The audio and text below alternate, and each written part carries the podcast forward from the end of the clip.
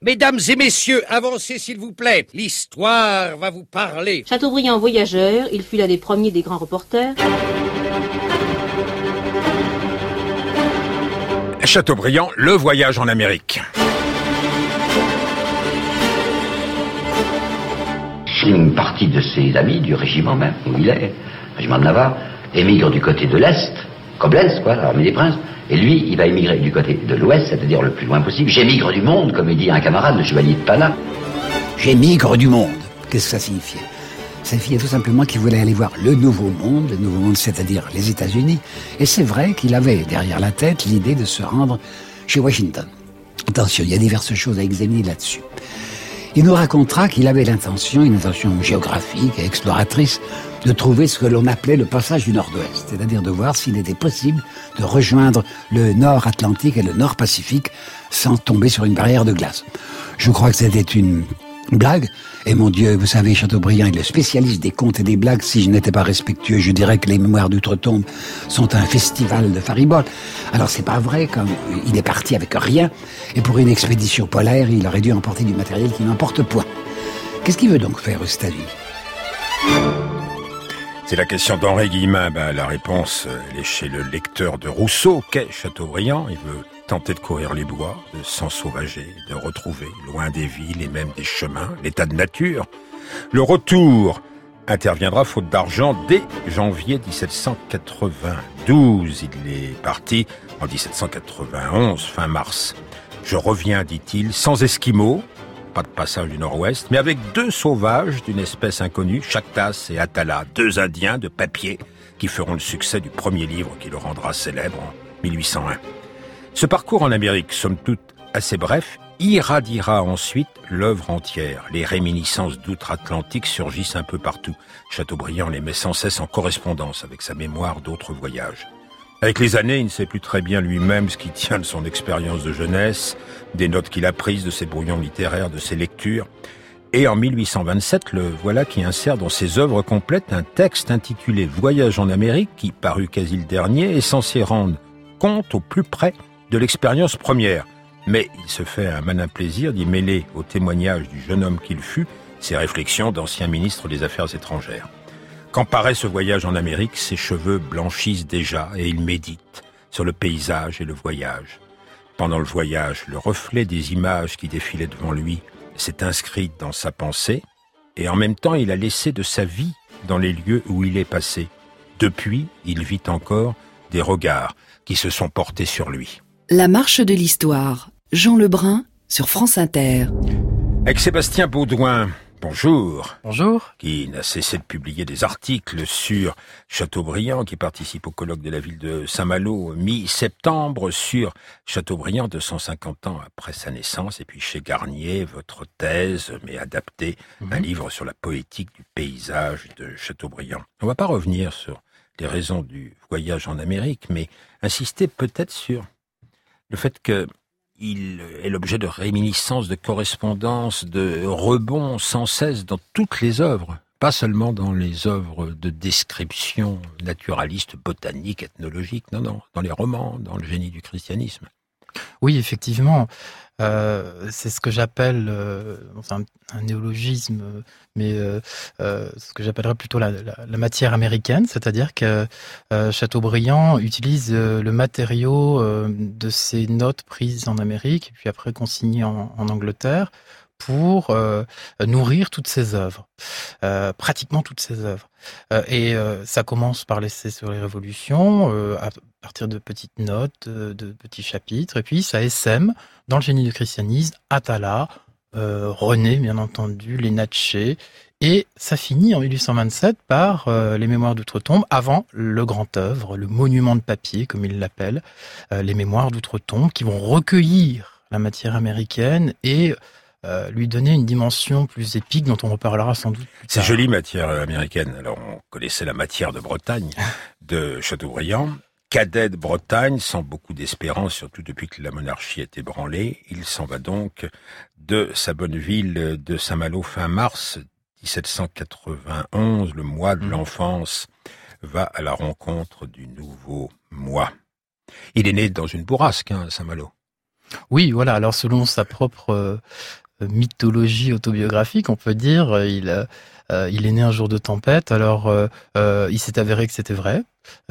effectivement, ce jour-là, il y a eu une tempête et il y voit un signe, bien sûr, à la fois de distinction. Hein. C'est un petit peu comme les naissances à augure dans l'Antiquité, qui, qui distinguent les gens qui naissent avec une distinction particulière, alors soit euh, euh nez coiffé, soit euh, euh, il y a un prodige qui se produit le jour même, eh bien lui c'était une tempête. Voilà. Et il se dit, je suis voué au malheur, on m'a infligé la vie avec cette très belle formule.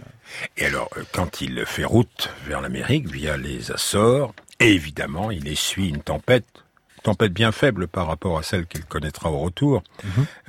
il échappe toujours de peu, dit-il. Et, tel Ulysse, il se fait attacher un, un mât pour bien remplir les yeux de l'émeute de la mer et les oreilles aussi. Ah, ça commence bien!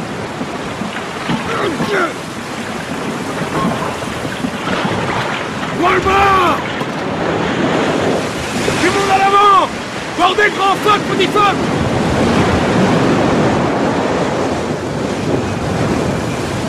Amant à mort Oui, capitaine Mettez-vous à l'abri Ils allument la poêle pour sécher les hardes Je regrette pas d'être là Non Tant mieux c'est la tempête du téléfilm entre terre et mer de Bâle et ça tombe bien parce que ça se passe entre Saint-Malo et Saint-Pierre et, et Miquelon. La beauté du paysage, ça tient au danger qu'il recèle aussi. Exactement. Oui, oui. Euh, c'est une des, particularités du sublime euh, qui anime Chateaubriand, c'est-à-dire euh, une sublime héritée d'Edmund Burke, qui est à la fois fondée sur une grande admiration et un grand effroi, un péril et en même temps une exaltation. Et la tempête, Niagara, la, nature sauvage américaine démesurée fait que Chateaubriand se sent pris entre ce, ce, danger et cette ce risque de mort et ce surcroît de vie euh, qui le pousse vers l'infini.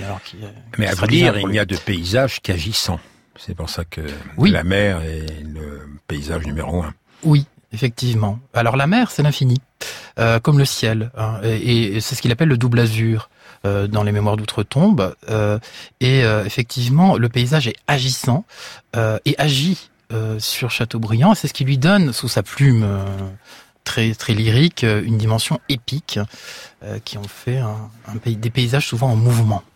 Alors le voici, euh, l'ancre du Saint-Pierre, c'est le bateau sur lequel il est monté, perdu. Le voici qui arrive à l'archipel de Saint-Pierre et Miquelon, qui évidemment est dans la brume. Nous sommes au mois de juin. et il voit un paysage qui se dévoile. Le paysage se dévoile chez Chateaubriand, répétez-vous. Il y, a, des ombres qui surgissent de la brume de temps en temps. Il y, a un double imaginaire. Il y a l'imaginaire théâtral, bien sûr, et aussi, il faut pas l'oublier, je l'ai souligné dans un article à Cerisy, euh, une dimension érotique. Il y a une érotique du paysage aussi chez Chateaubriand parce que euh, justement les brumes sont à la fois fantomatiques et en même temps exacerbent le désir d'infini, le désir de découverte. Enfin, surtout quand sur la route du Cap à l'Aigle apparaît une jeune fille. Et oui. La jeune marinière. Alors quand on va à Saint-Pierre-et-Miquelon, j'ai eu la chance de le faire cet été, on peut regarder le médaillon qui célèbre la rencontre avec la jeune marinière qui s'était évaporée assez vite. Euh, et euh, on part vers le Colombier, c'est un rocher dont il parle, qui est couvert d'oiseaux. C'est une réserve. Au pied, il y a une passe euh, où on peut chasser toujours la baleine. Enfin, on pourrait chasser toujours la baleine. Et un chemin y mène, qu'il a donc emprunté euh, qui ressemble beaucoup au Mont d'Arrêt. Et au bout de ce chemin, il y a l'Anse à Henri. Et figurez-vous qu'il y a peu d'années, on a découvert que c'était le seul site paléo-esquimau de France. Donc euh, vers 3000 euh, avant notre ère, premiers occupants temporaires. Il y avait une, une grève, une source d'eau, la possibilité de chasser, la possibilité de manger. Il a eu la préscience des Esquimaux de la présence des Esquimaux. Alors on se moque de lui parce qu'il a vu des, il, dit qu'il y a des ours polaires sur l'archipel. Non, mais il est allé mm. au lieu magnétique. Et oui, effectivement, il y a, il y a souvent ce, ce, genre de situation dans, dans l'expérience et dans l'œuvre de Chateaubriand où euh, il semble avoir pressenti à l'avance euh, des, des, éléments qui arriveraient plus tard. Alors c'est la dimension prophétique aussi de Chateaubriand qui est euh, euh pour une part visionnaire. On l'a beaucoup moqué, le visionnaire, le l'écrivain prophète qui se sent doué d'une forme de double vue. Et, et, on a moqué cela comme une mise en scène, une rodomontade de l'ego. mais il y a euh, fondamentalement euh, chez lui euh, l'idée selon laquelle l'expérience c'est déjà une une, une avancée, une, un moyen de d'anticiper l'avenir. Et d'ailleurs, les mémoires d'outre-tombe, c'est cela, anticiper l'avenir. La mémoire du futur. Oui, exactement. ça sera le titre de l'émission de Mathieu Vidard tout à l'heure. Sur le chemin de, de l'Anse à Henri et du, et du Colombier avec son ami Tuloc, Tulot, euh, hmm. un bel euh, adolescent, euh, il se récite des vers d'Ossian. Eh oui, délocalisé. Qu'est-ce que c'est Ossian? Alors Ossian, c'est un barde euh, qui en réalité est un barde fictif, euh, qui euh, aurait existé, mais en réalité c'est une créature inventée par Macpherson et qui... un Écossais du 18e. Voilà, exactement. Et qui et a eu cet un aurait vécu au 3 siècle. Voilà, exactement. Il était aveugle, bien sûr. Oui, et oui, comme Homère. et comme Milton aussi, un autre... auteur qui a beaucoup nourri Chateaubriand. Et qu'il traduira. Alors voici, euh, à l'époque, Méhul sévissait, un opéra en un acte imité euh, d'Ossian Utal.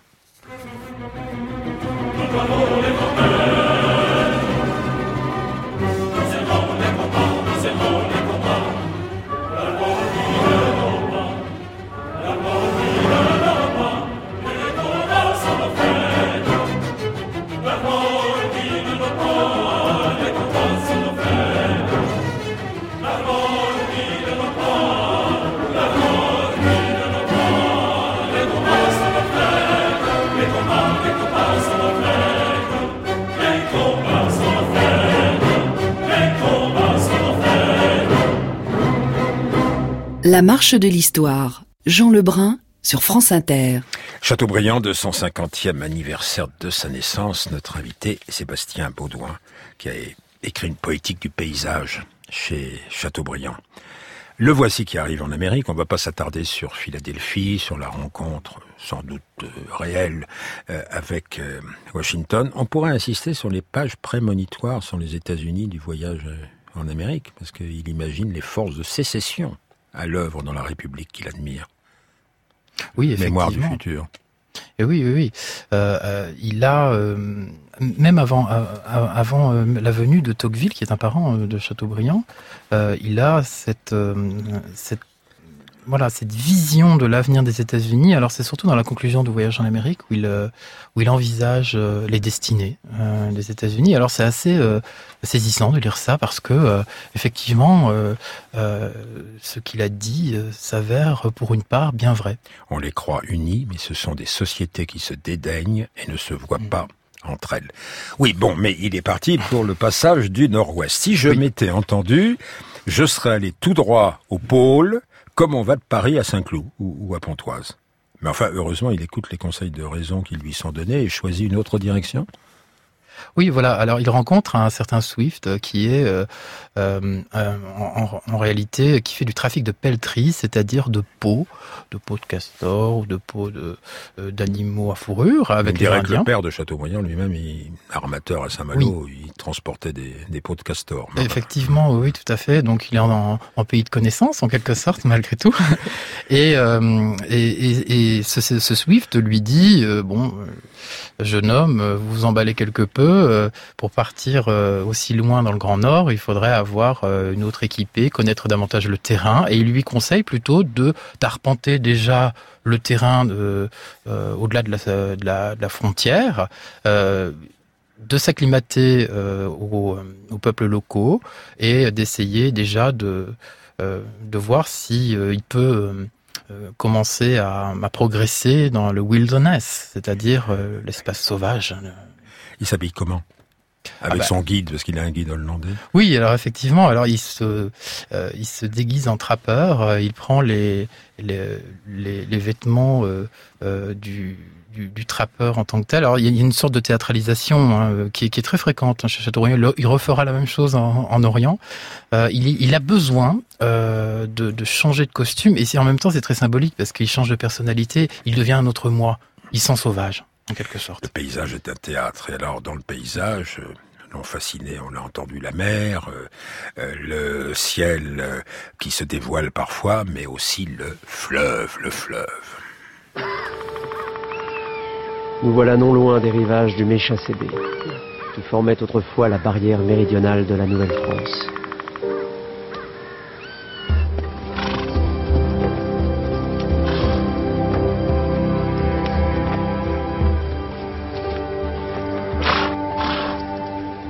Où sommes-nous Chez les Onondagas. Vous parlez leur langue À peine sans mots.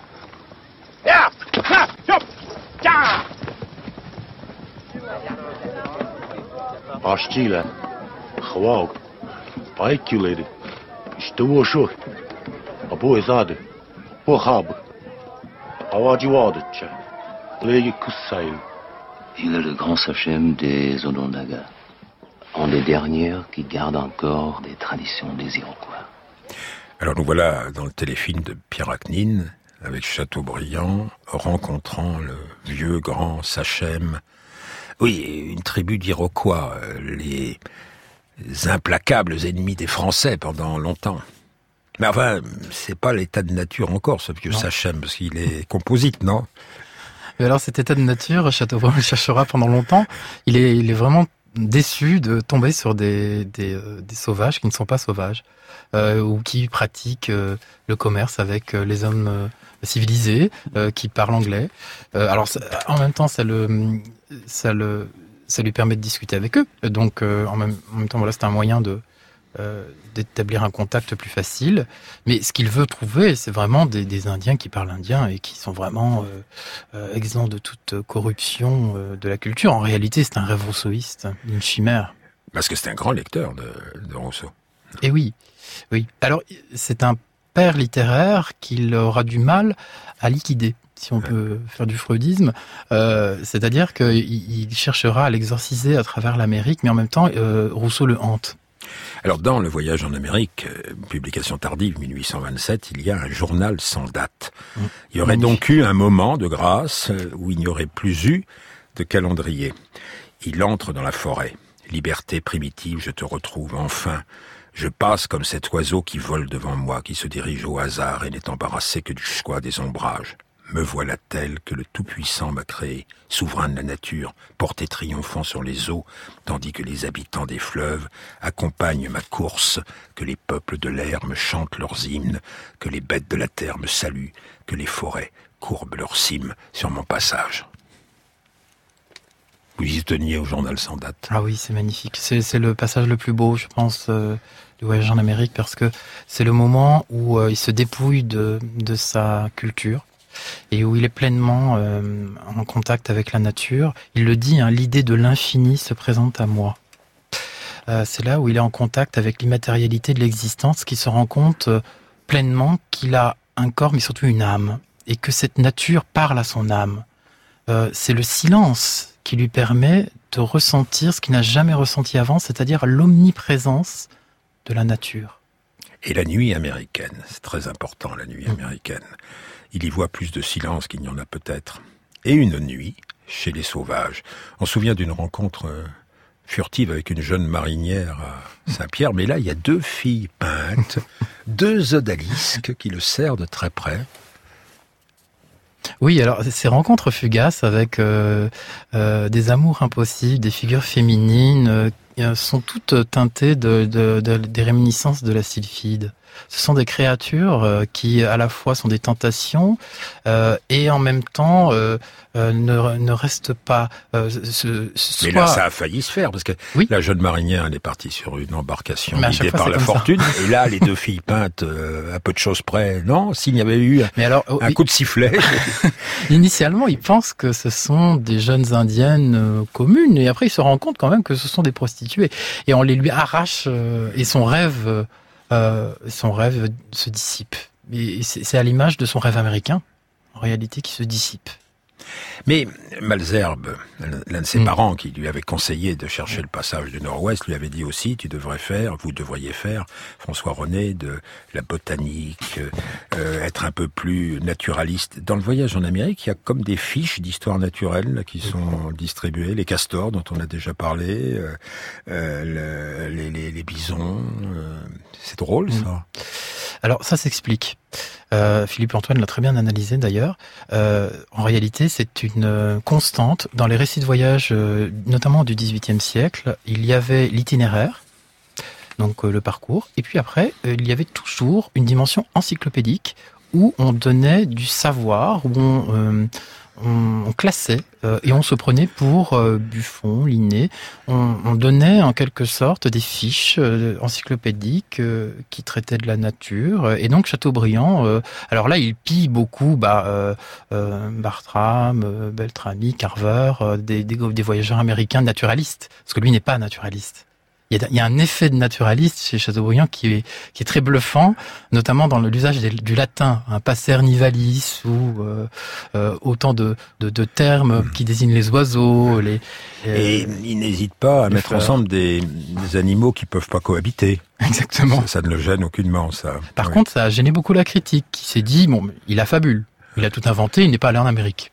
Mais je comprends votre système d'annexe là. Euh, c'est pour ça que dans votre livre Poétique du paysage de Chateaubriand, classique Garnier, je me demandais pourquoi il y avait autant d'annexes. Vous preniez pour euh, Chateaubriand quand vous l'écriviez. sans Ah, je ne me garderai bien d'être euh, d'être euh, atteint de ce syndrome qui qui touche pas mal de personnes qui ont fait la, une thèse sur un auteur. Non, non, en réalité, c'est celui-là euh, étant chanteur quand même. Ah, Ah oui, oui, effectivement, c'est comme le disait Sainte-Beuve. Mais euh, cette anthologie vise à, à, à donner au lecteur une, une possibilité de voir, d'embrasser tous les paysages d'un coup. Alors nous, on va faire une conclusion en parlant de la mort de Chateaubriand, parce que c'est l'anniversaire 1768, c'est un compte rond de sa naissance, mais il est mort en 1848, et voici ce qu'au moment de sa mort, ou plutôt de ses obsèques, déclarait dans Choses vues Victor Hugo. Victor Hugo qui voulait, euh, on le sait, être Chateaubriand ou rien. Les obsèques de M. de Chateaubriand se firent le 8 juillet 1848. Je dis les obsèques et non l'enterrement, car M. de Chateaubriand avait depuis longtemps son tombeau bâti d'avance à Saint-Malo sur un rocher au milieu de la mer. Il, y eut peu de foule et une émotion médiocre aux obsèques de M. de Chateaubriand. J'eusse voulu pour M. de Chateaubriand des funérailles royales, Notre-Dame, le manteau de père, l'habit de l'Institut, l'épée du gentilhomme émigré, le collier de l'ordre, la toison d'or, tous les corps présents, la moitié de la garnison sur pied, les tambours drapés, le canon de cinq en cinq minutes, ou le corbillard du pauvre dans une église de campagne. Le cadavre ne pouvait partir immédiatement pour Saint-Malo car le flot ne lui permettait de prendre possession de son tombeau que le 18 juillet. Après la cérémonie religieuse et la cérémonie académique, on descendit le mort illustre dans le caveau de l'église. J'y entrai. Le cercueil était encore couvert du drap de velours noir. Deux cierges brûlaient de chaque côté. J'y rêvai quelques minutes, puis je sortis. Et la porte se referma. Saint-Malo, le Grand B, matière américaine, matière bretonne, et Victor Hugo qui note qu'il n'est jamais à sa place. D'ailleurs, Saint-Malo, euh, il y est revenu euh, au début de 1792 au retour d'Amérique, et puis il semble qu'il n'y soit euh, jamais revenu ultérieurement, mais il a voulu y être enterré. Mais c'était pas la place qu'il tenait habituellement, en fait. Jamais à sa place, cet homme. Ah oui, oui, oui. Euh, c'est un grand voyageur, hein. on l'oublie euh, assez souvent. Mais Une enfin, plante un- voyageuse. Oui, qui migre, comme les plantes décrites dans le génie du christianisme. mais euh, qui se retourne derrière et dit les, les, les châteaux que j'ai construits n'ont pas tenu plus que les châteaux de sable de mon enfance sur la grève, au, sur le sillon. Oui, et il a conscience de la précarité de, de, de ses œuvres. C'est d'ailleurs la raison d'être des Mémoires d'outre-tombe. Euh, il a voulu en faire un monument de papier, comme je l'avais dit, et enfin, c'est la formule de Chateaubriand. Et euh, le but, c'était véritablement d'essayer de vaincre le temps, ce qui est impossible évidemment, mais euh, il a quand même réussi puisqu'on en parle aujourd'hui. Le désenchanté est toujours enchanteur. Votre livre donc chez Garnier, je signale le site tenu par une auditrice fidèle, l'histoire en citation, qui est consacrée cette semaine à l'anniversaire de Chateaubriand, et puis toutes sortes de manifestations mi-septembre à Saint-Malo, et un grand colloque, un autre que celui de Saint-Malo, à Rome en octobre. J'ai déjà dit, euh, Mathieu Vidard, le titre de votre émission, très chateaubrianesque. C'est étrange, hein c'est un drôle de truc quand même. Ça. Euh, c'est une sorte de que vous aviez. Ah oui, la mémoire du futur. La mémoire du futur. La mémoire prospective, avec quelqu'un que vous connaissez bien, Bernard Stiegler et Francis Eustache. Mathieu Vidard, merci. Clément Vuillet, la technique, Ilinka Negulesco, la préparation et Audrey Ripouille, la réalisation.